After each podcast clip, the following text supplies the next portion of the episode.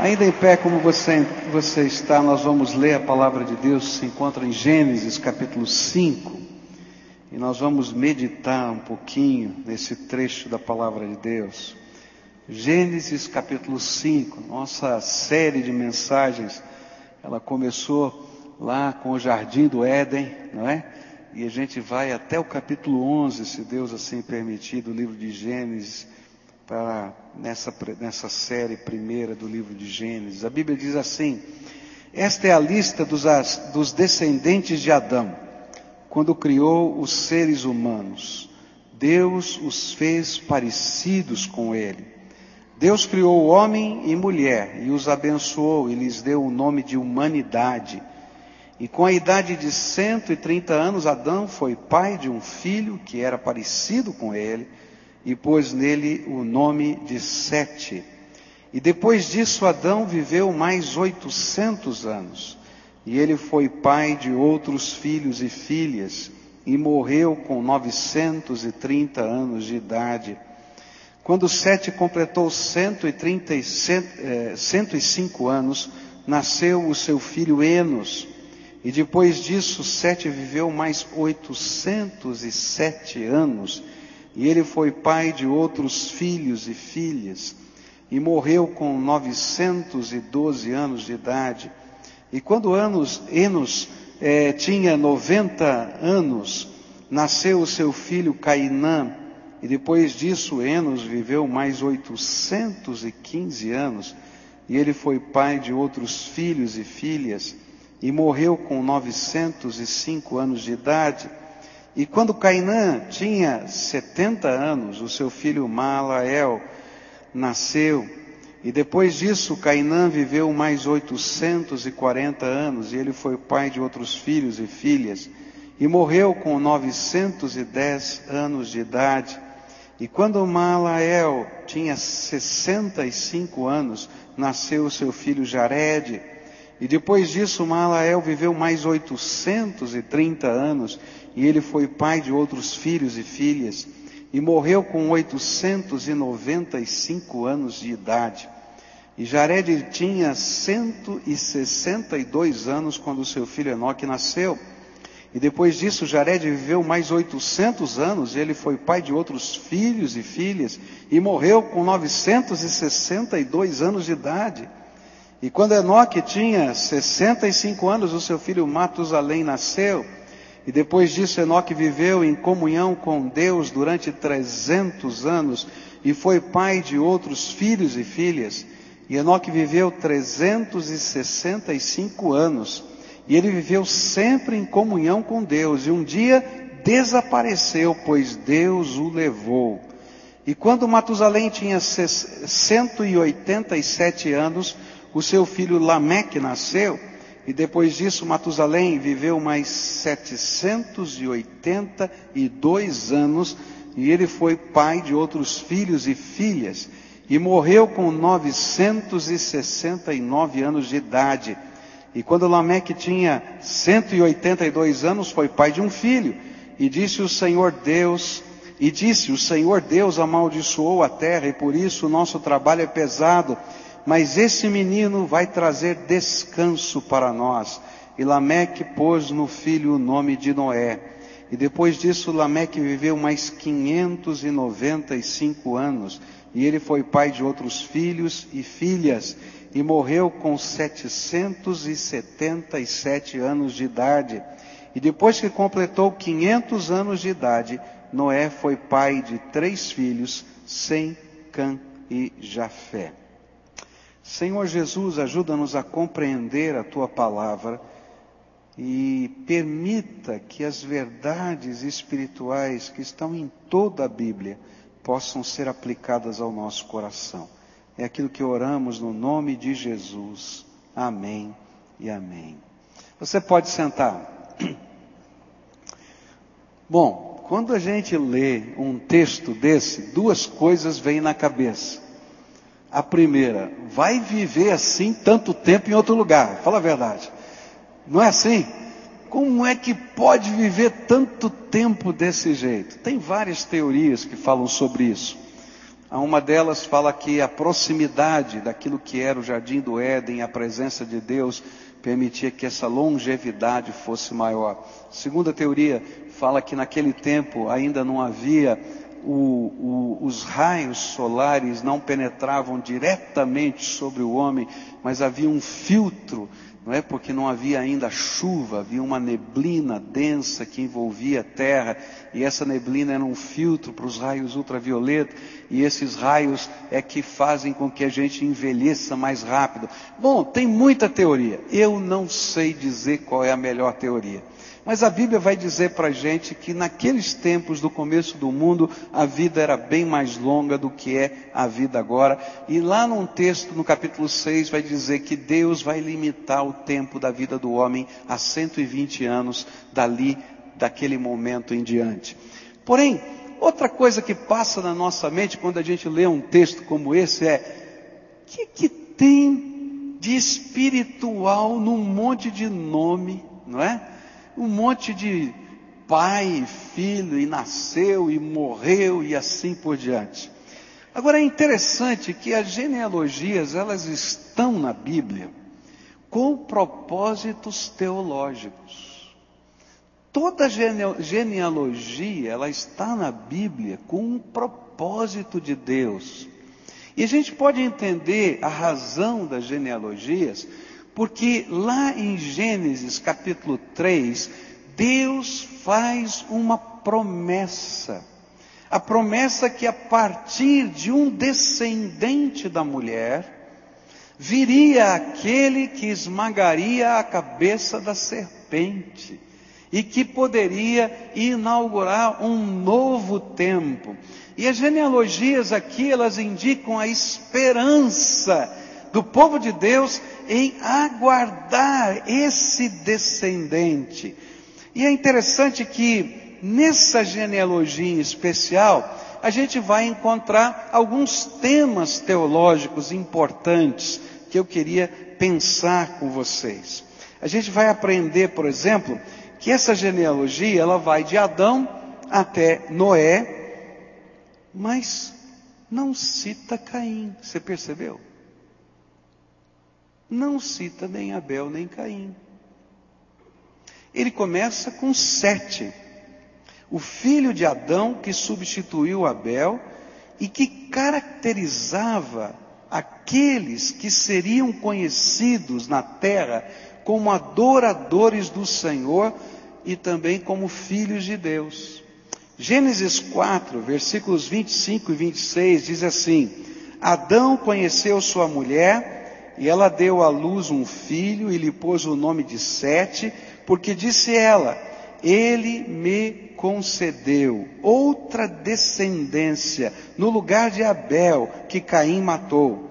E também a Sete nasceu um filho, e ele lhe deu o nome de Enos, que foi o primeiro a invocar o nome de Yahvé. E aí fica claro que na terra agora tem dois tipos de sociedade. E é isso que vai estar no tema teológico dessa genealogia. A terra começa a ter filhos de Deus, pessoas que invocam o nome do Senhor e filhos de Caim. Pessoas que estão focadas na tecnologia, na ciência, na arte, mas se esqueceram de Deus. E justamente na maneira como vivem essas duas dinastias, é que a gente pode dizer assim, o tipo de gente na terra, a gente vai encontrar o prelúdio do dilúvio. E as razões por que o dilúvio vai acontecer na terra. E você vai encontrar nos capítulo, no capítulo 4 a genealogia de Caim, totalmente separada da genealogia de Adão e de Sete, para mostrar que existem agora dois tipos de sociedade que não conseguem conviver juntas e que na medida em que elas se misturam a ponto de não ter mais distinção, a terra deixa de ter condição de vida e vem o dilúvio. E esse é o prelúdio do capítulo 6. Mas o que, que a gente pode aprender em termos de temas teológicos nessas genealogias que a gente encontra aqui no livro de Gênesis. O primeiro tema teológico dessa genealogia do capítulo 5 é a bênção de Deus. E essa genealogia, nos versículos de 1 a 5, ela começa com uma recordação da criação. Esta é a lista dos descendentes de Adão. Quando criou os seres humanos, Deus os fez parecidos com ele. Deus os criou homem e mulher e os abençoou e lhes deu o nome de humanidade. A primeiro, o primeiro tema dessa genealogia é a bênção de Deus. Deus começou criando o homem com um propósito, abençoar a Deus, a, a esse homem. E nessa bênção de Deus, a gente vai encontrar aqui, nessa genealogia, três lições simples sobre a bênção de Deus. A primeira lição sobre bênção de Deus que essa genealogia nos, nos traz é que Deus nos criou a sua imagem e semelhança. E esta é a primeira bênção de Deus para nós. Ser imagem de Deus é ter a possibilidade de desenvolver um certo relacionamento com Ele que dá significado à nossa própria existência. Que essa é a diferença entre a geração de Caim e a geração de Sete. A geração de Caim estava tentando dar sentido à sua existência naquilo que ele podia fazer. Mas a geração de Sete descobriu o sentido da sua existência naquilo que ele era. Consegue entender a diferença? Não é? Eu me lembro que durante muito tempo da minha vida, eu achava que eu tinha valor por aquilo que eu fazia. Durante muito tempo da minha vida. E eu era focado nas realizações, desde moleque. Então, se eu não fosse o primeiro da classe, eu entrava em pânico. Porque eu achava que o meu valor era a nota que um professor atribuía para mim. E quando eu não era o melhor e a nota não era a melhor, não é? E olha, não era ruim a nota, tá? Era 9,8, 9,5, eu chorava. Porque eu não tinha tirado 10. Porque 10 para mim era o significado do meu valor. E demoraram muitos anos para Deus tratar o meu coração para eu saber que não são as coisas que eu faço que dizem quem de fato eu sou, mas aquilo que eu vivo aqui dentro da minha alma é que diz quem de fato eu sou. E sabe, no mundo de hoje, a gente está sendo sempre trabalhado e treinado para dizer para a gente que você vale o que você faz. E essa é a geração de Caim. Insatisfeita, frustrada, decepcionada.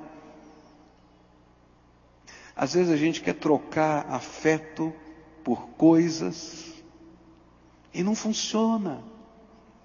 Mas a geração de sete é aquela que descobriu que o significado da sua existência estava em ser imagem e semelhança com Deus e em viver algo que transcende o fazer mas é experimentar a presença de Deus na vida.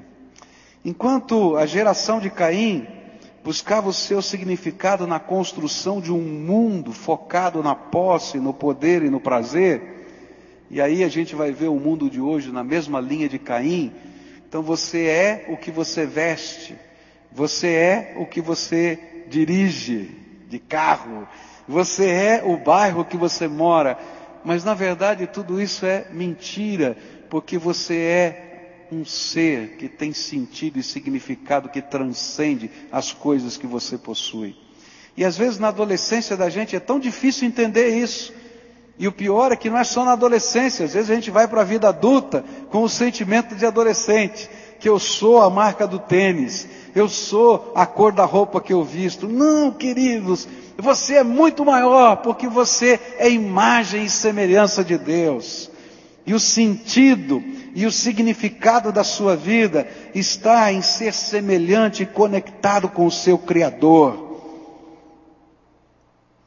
Mas isso não dá apenas sentido e significado à humanidade, mas também constrói as bases de interrelacionamento, de respeito, de mutualidade diferentes da sociedade de Caim. Querido, se eu sei que eu tenho valor porque Deus me ama, Ele tem um propósito na minha vida, eu não preciso pisar nas pessoas para poder ser o primeiro. Eu não preciso torcer para que o outro erre, para que eu ganhe dele. Eu posso ser e ficar feliz com a vitória dos outros também. Consegue perceber a diferença? Então, o primeiro tema teológico que está nessa genealogia é Deus te abençoou quando te criou e te fez um ser especial, a imagem e semelhança dele. E o sentido da tua existência não está na sua realização, mas está na sua descoberta que você pode ter comunhão com o Deus Todo-Poderoso.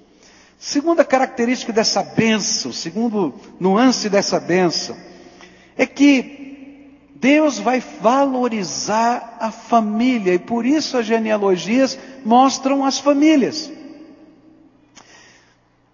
Na Bíblia, ser uma pessoa humana é estar ligado a um conjunto de relacionamentos significativos no contexto da família, que nos fazem ser uma criatura em um tempo, mas com uma história, um nome, um conjunto de valores que referenciam o nosso passado, que ordenam o nosso presente, mas que projetam também o nosso futuro. O que esta genealogia nos ensina é que Deus trabalha através das famílias.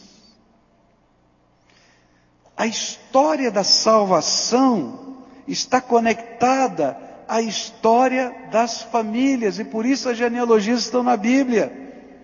Pois ela não é somente o berço da vida onde as pessoas nascem, mas é ali que os valores mais elementares de um ser humano são construídos.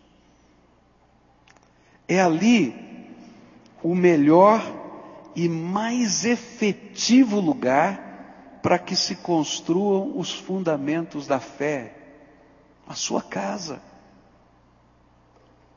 O que a Bíblia vai dizer é que são as nossas experiências com Deus que levam os nossos queridos a buscarem viver as suas experiências com o Senhor. Por isso, a sociedade de Caim sempre vai trabalhar para desconstruir o conceito de família. E quando a gente olha isso, por exemplo, em Gênesis 4 e compara aqui, a gente vai descobrir que a sociedade saiu da monogamia, casar-se com uma só pessoa, para poligamia, para ter várias esposas, na sociedade de Caim, não na sociedade de Sete. Em Gênesis 4,19, um dos filhos de Caim começa a ter mais de uma mulher. Não é na sociedade de Adão e de Sete. É interessante que, enquanto esses se tornam adoradores do Senhor, e aí se pressupõe os valores que estão ali dentro da, da família, na sociedade de Caim, Gênesis 4, 23 e 24, a família se torna o berço de outro tipo de valor, disputa de poder e demonstração de força. Se você vai ler o texto, assim: aqui na minha casa é diferente. Se com o meu pai Caim alguém fizesse mal, receberia sete vezes o julgamento, comigo é o seguinte: me bateu, morre. E se me provocar, setenta vão morrer. E ele está ensinando o seu filho um outro tipo de valor, o valor o quê? Do poder, da disputa, do mais forte, do pisar nos outros. E é interessante essa comparação, porque são duas sociedades que estão andando em paralelo. Numa sociedade você vai encontrar a dependência de Deus e a exaltação do nome do Senhor. E na outra você vai encontrar a autossuficiência e a exaltação do seu próprio nome. E tudo nasce de dentro da família. O que, que esse tema teológico tem a ver comigo e com você? O mundo trabalha na contramão do propósito de Deus. O mundo está ensinando que o seu filho tem valor se ele conquistar isso, aquilo, aquilo outro. E o único referencial que pode dizer para ele que ele tem valor simplesmente porque ele existe é você.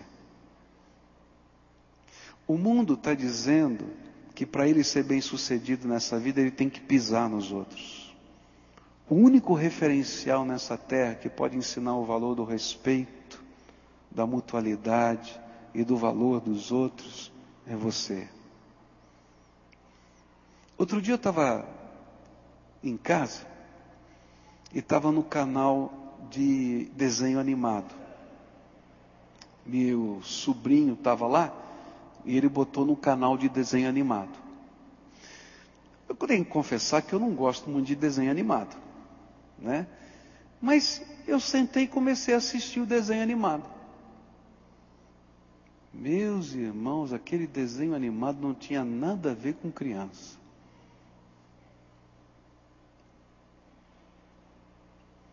As coisas que aconteciam naquele desenho animado eram absurdas.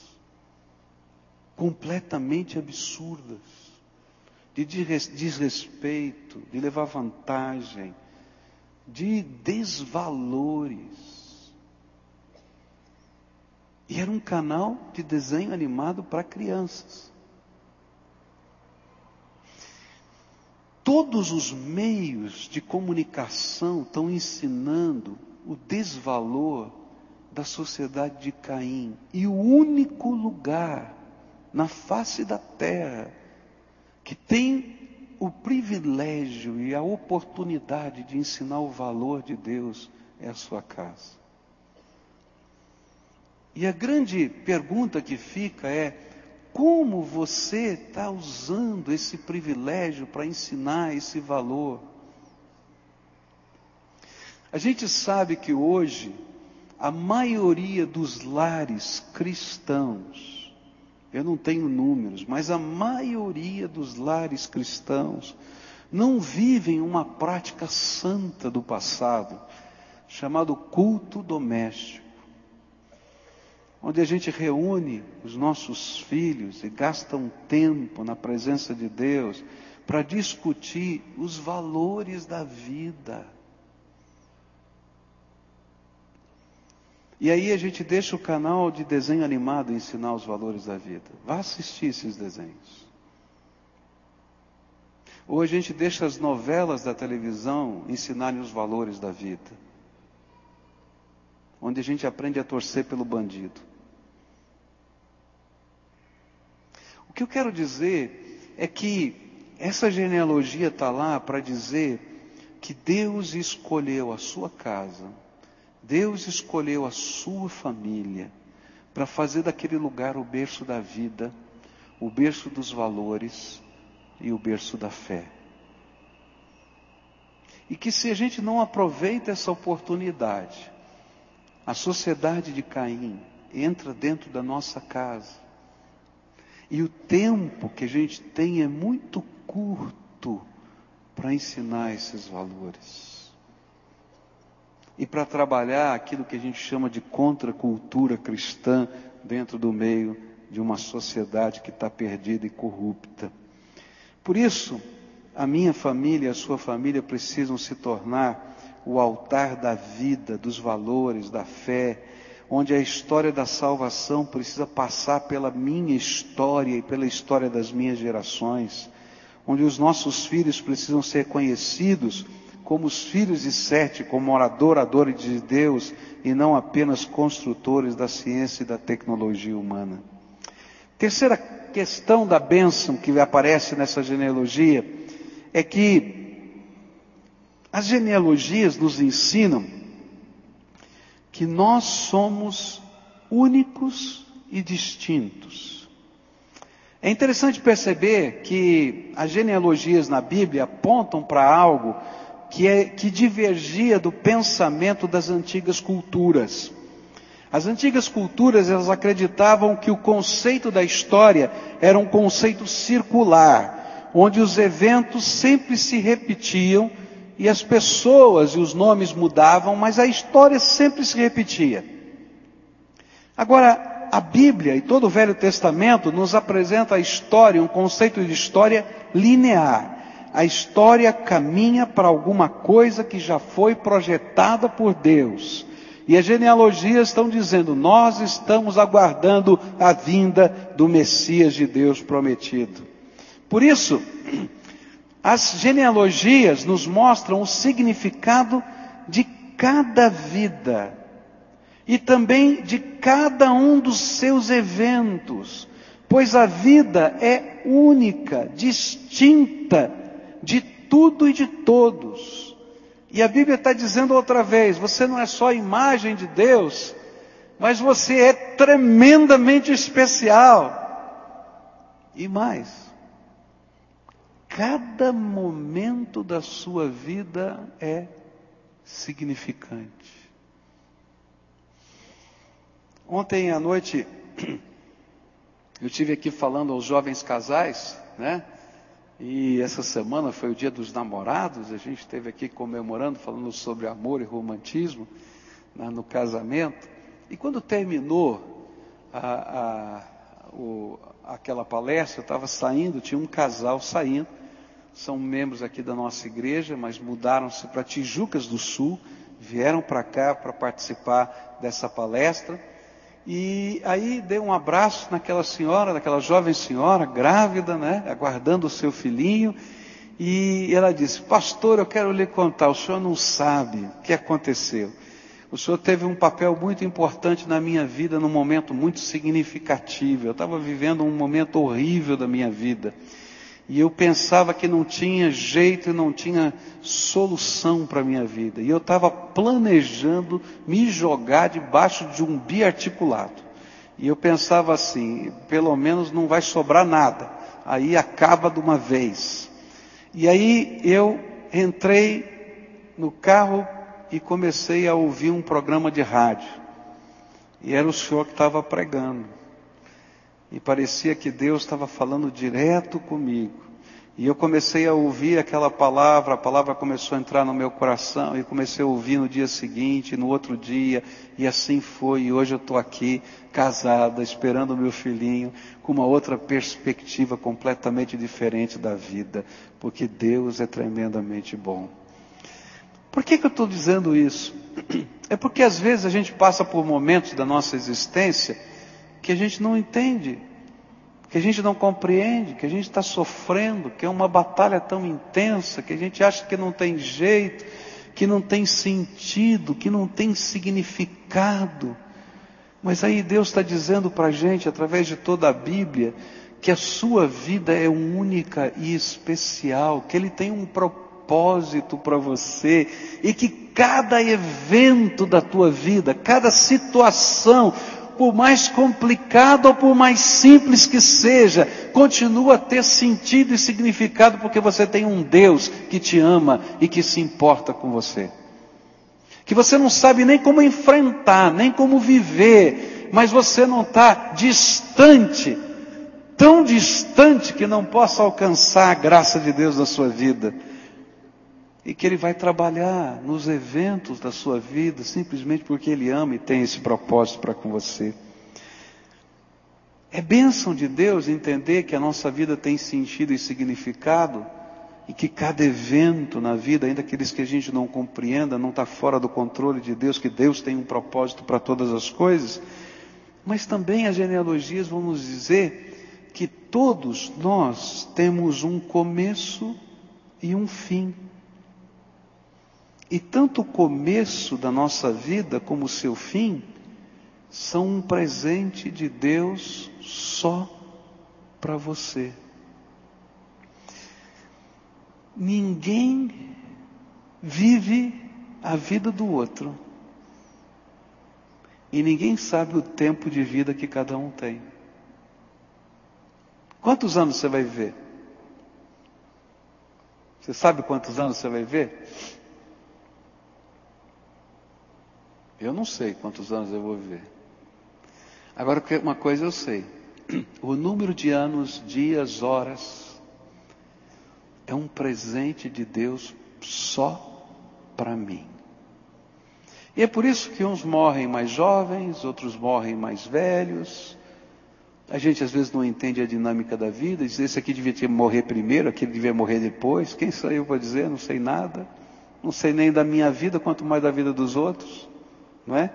Porque Deus deu um presente só para você, que vai desde a sua seu nascimento até a sua morte.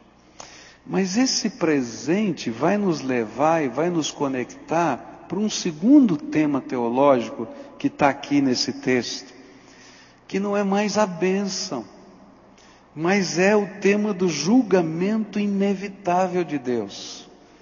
E essa genealogia é composta de dez patriarcas, suas idades, o nome dos seus filhos e a sua morte.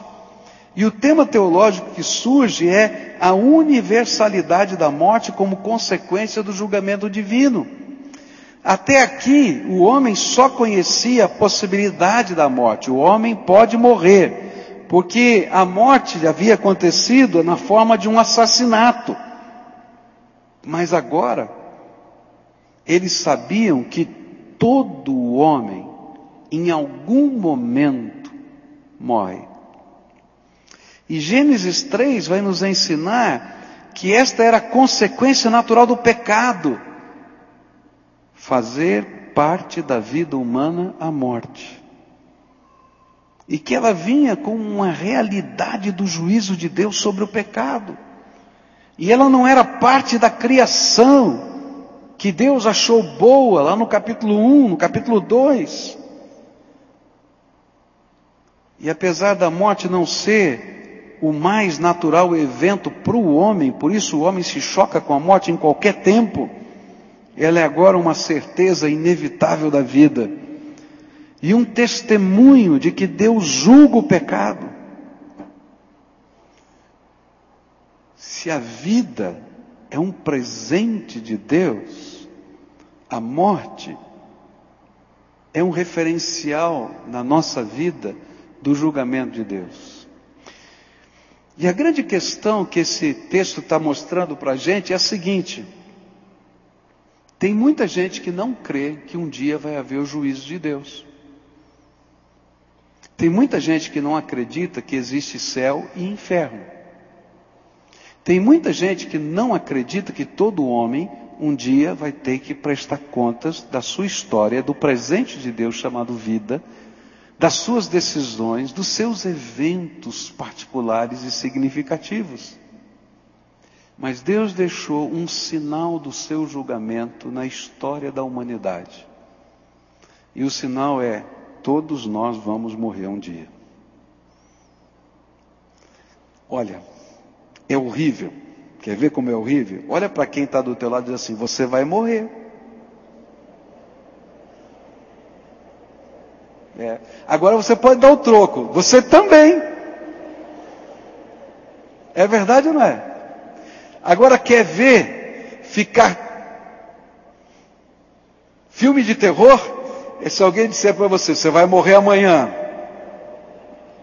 Aí virou filme de terror. Não é? Por quê? Porque não é um evento natural para nós a morte. Mas a realidade da morte é um testemunho que um dia Deus vai julgar toda a terra. Deus prometeu para Adão que no dia que ele comesse daquela fruta, certamente ele morreria. Ele viu o seu filho morrer num assassinato pelo seu irmão. Mas depois ele começou a ver as pessoas morrerem, sem ninguém assassinar.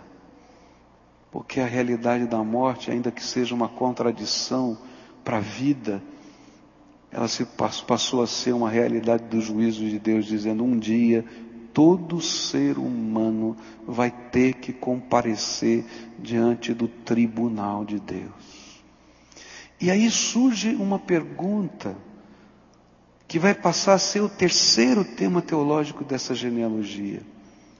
Tem um jeito da gente escapar da morte? E aí nessa genealogia aparece um homem. Um homem interessante. Diz assim os versículos 21 a 24. Quando Enoque tinha 65 anos, seu filho Matusalém nasceu. E depois disso, Enoque viveu em comunhão com Deus durante 300 anos e foi pai de outros filhos e filhas.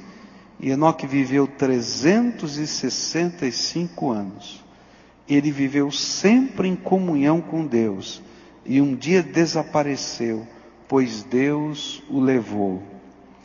E a história de Enoque nessa genealogia, ela é uma semente de esperança para toda a humanidade condenada pela morte. A comunhão com Deus vence a morte. Uma fé remanescente em meio a um mundo corrompido, uma comunhão íntima com Deus é capaz de quebrar a maldição da morte.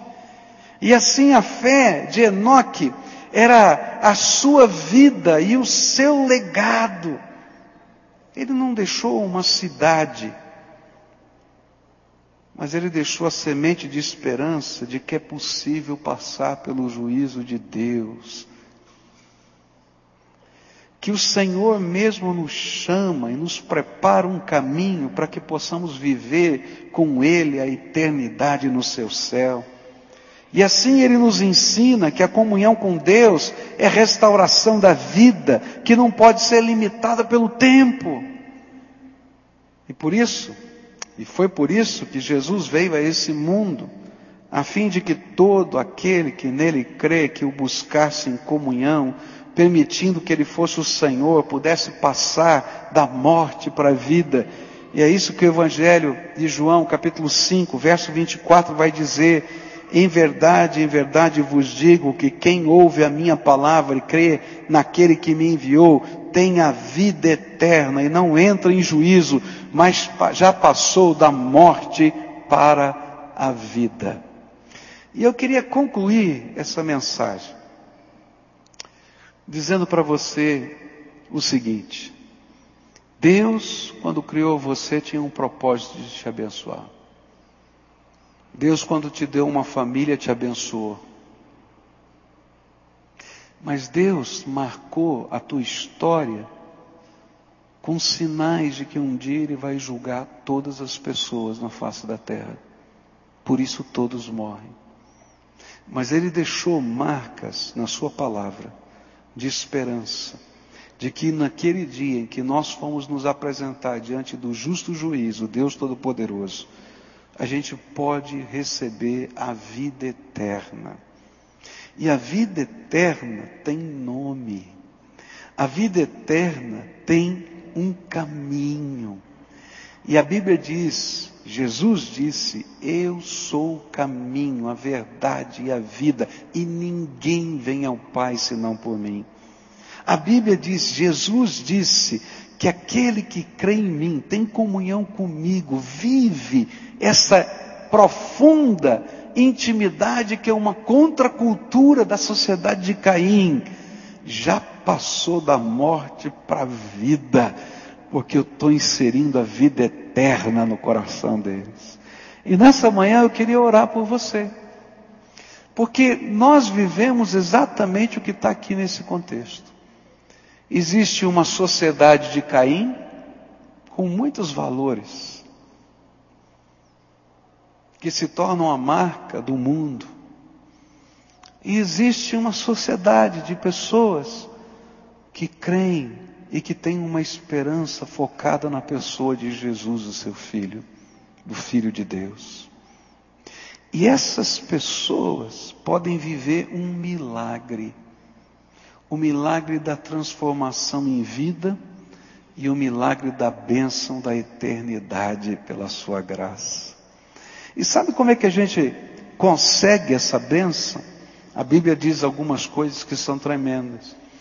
Que um dia Deus amou tão profundamente a raça humana, e Ele sabendo que todos os nós estávamos perdidos, Ele se esvaziou da sua glória para caber na forma humana e nasceu aqui entre nós na forma de Jesus, o Filho do Deus vivo.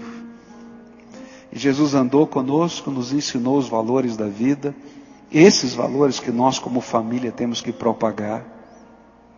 Mas um dia, Ele tomou o nosso lugar na cruz do Calvário. Porque a Bíblia diz que o salário do pecado é a morte. Mas o dom gratuito de Deus é a vida eterna em Cristo Jesus.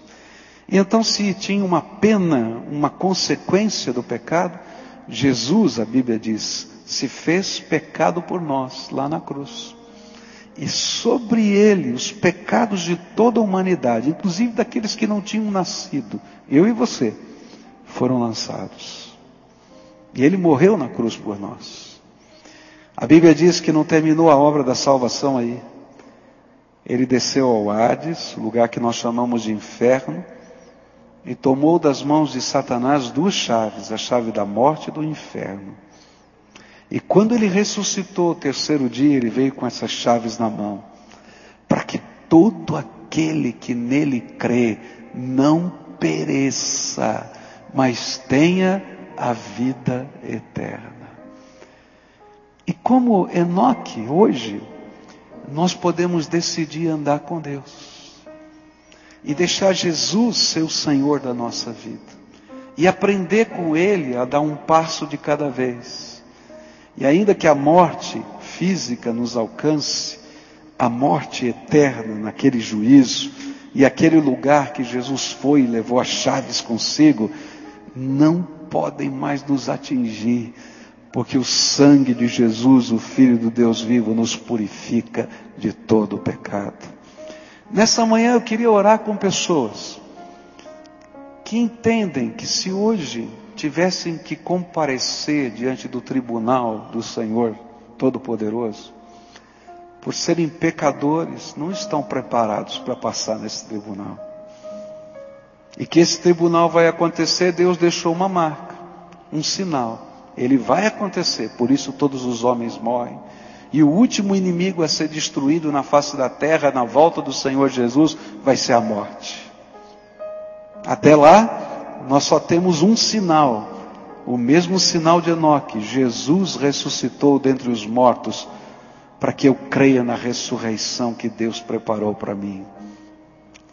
Se você hoje, pela fé, sabe que você não está preparado para esse encontro, mas crê que Jesus pode entrar na tua vida, perdoar os seus pecados, transformar os valores de Caim nos valores de Deus e deseja aprender com Jesus a andar um dia de cada vez na sua graça, eu queria orar por você.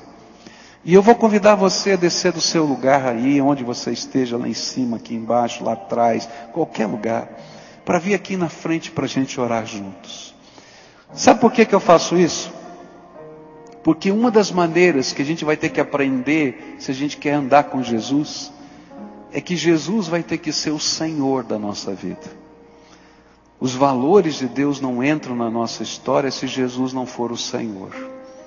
E a primeira grande tentação que você vai sofrer quando Deus estiver trabalhando com você aqui nesse lugar é dizer para você mesmo: Não, eu quero isso, mas eu vou fazer do meu jeito. Vou ficar aqui no meu canto. E sabe, querido, você já está fazendo do teu jeito a vida inteira e não está funcionando. E para fazer do jeito de Deus, a gente tem que se render. Por isso eu convido as pessoas para virem aqui à frente. Porque se dentro de um templo, num lugar de oração, você não tem a coragem de ouvir a voz de Deus e obedecer, quando você sair lá fora, sinto muito, você não vai obedecer a voz do Senhor. Por isso, se o Espírito de Deus hoje te convoca, você quer viver uma experiência diferente com Deus, pedir para Ele entrar no teu coração, entregar as chaves da sua alma, Dizer para ele: Eu quero entrar nessa cultura que é uma contracultura. Me ensina, Jesus. Eu quero ouvir a tua voz, eu quero sentir a tua presença. Eu quero que o teu sangue perdoe os meus pecados. Eu quero experimentar a tua graça. Eu quero orar por você. Então vai saindo do teu lugar. Vem para cá aqui na frente. Eu quero orar com você. Vai deixando o teu lugar. Pede licença. Vem para cá. Você que está lá em cima, vem aqui, desce por essas escadas. Você que está aqui, lá atrás, vem aqui agora em nome de Jesus. Vamos orar juntos. Vamos buscar a face do Senhor. É a gente entrar num novo tempo, numa nova dimensão aprender com Jesus a dar passos de fé, a caminhar com Ele, um passo de cada vez, valores novos de Deus, processos novos de Deus na nossa vida. A gente vai buscar isso de Deus. E sabe o que é tremendo? É que o Espírito Santo de Deus vai descer sobre a tua vida e ele vai ser o teu professor particular. Ele que vai ensinar você nessa jornada. E a certeza da vida eterna não é dada por um sermão. Sabe o que a Bíblia diz? O Espírito de Deus que vai entrar aí dentro do teu coração é aquele que vai testemunhar para o teu espírito que você é filho de Deus amado, perdoado, lavado. Alguns perguntam: será que tem alguma coisa que Deus não vai poder mexer, não tem nada que ele não possa perdoar. Não tem nada que ele não possa transformar. Não tem nada que ele não possa consertar pela sua graça. Então, o que tiver aí de pesando na tua alma, traz para Jesus hoje. E deixa no altar dele. E a gente vai estar orando juntos aqui.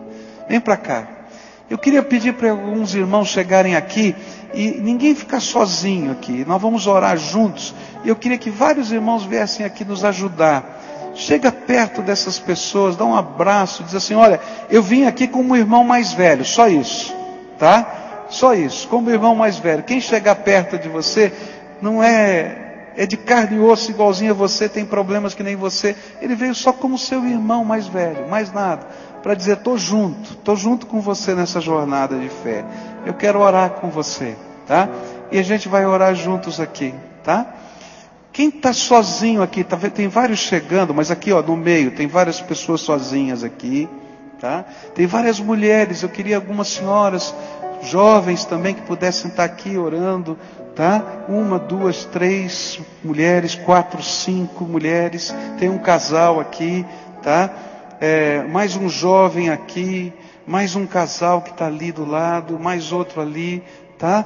Quem está sozinho aqui, tem mais uma senhora que está sozinha aqui, podia se vir aqui ajudar a gente. Duas moças, uma moça aqui, uma senhora.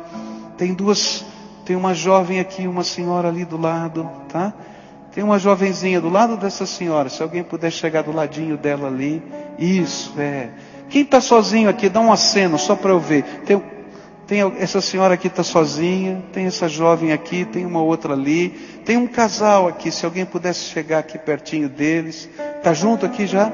Tá bom? Essa senhora está junto também? É um casal? É. Tem mais alguém sozinho? Dá um aceno que eu não vi aqui. Eu acho que estão todos aqui. Estão aqui, essa família aqui? Estão juntos, aqui. Então agora nós vamos orar juntos. Eu vou explicar como é que você vai fazer. Companheiro de oração, aguarda um pouquinho a primeira oração é só você que pode fazer. Onde você vai dizer para Jesus que você precisa dele. E que você precisa do perdão dele na tua vida. E que você quer convidá-lo para entrar dentro do seu coração e ser o dono da tua vida. Tá? E você vai dizer, Jesus, eu vou abrir a porta do meu coração para o Senhor entrar. Eu quero começar algo novo da tua graça. Usa as tuas palavras. Se tem alguma coisa que pesa na tua alma, essa você cita de Jesus, isso aqui está pesado. Eu quero deixar nas tuas mãos. Lava, perdoa, transforma. Por favor, Senhor. Tá? Agora eu quero orar por você, tá? Senhor Jesus, tu conheces o coração desses teus filhinhos. E nesta hora eu quero pedir, abre as janelas dos céus e derrama o teu Espírito Santo sobre eles agora. Que agora, Pai, haja algo tremendo do Senhor acontecendo e que essas vidas sejam marcadas com o selo do teu Espírito e que o teu Espírito Espírito esteja dizendo ao coração, à alma, ao espírito deles: vocês são filhos amados do Pai. E a certeza de que o Senhor começa uma obra de vida nova, transformação, e a certeza da salvação eterna, venham pelo decreto do Senhor dentro da alma deles através do teu Espírito. Senhor Jesus, algumas pessoas estão trazendo coisas que são doídas, pesadas, difíceis. Eu quero te pedir que o sangue de Jesus, o teu filho, purifique de todo o pecado. E quero te pedir, Senhor, que agora a renovação da mente pelo poder do teu Espírito esteja aí. Que novos valores venham sobre os teus filhos e que a graça do Senhor os acompanhe. Faz deles, Senhor, morada da tua paz, morada da tua alegria, morada da tua bênção. E faz deles instrumentos dessa bênção onde forem. Que a graça de Jesus os acompanhe. É aquilo que oramos no precioso nome do Senhor. Amém e amém.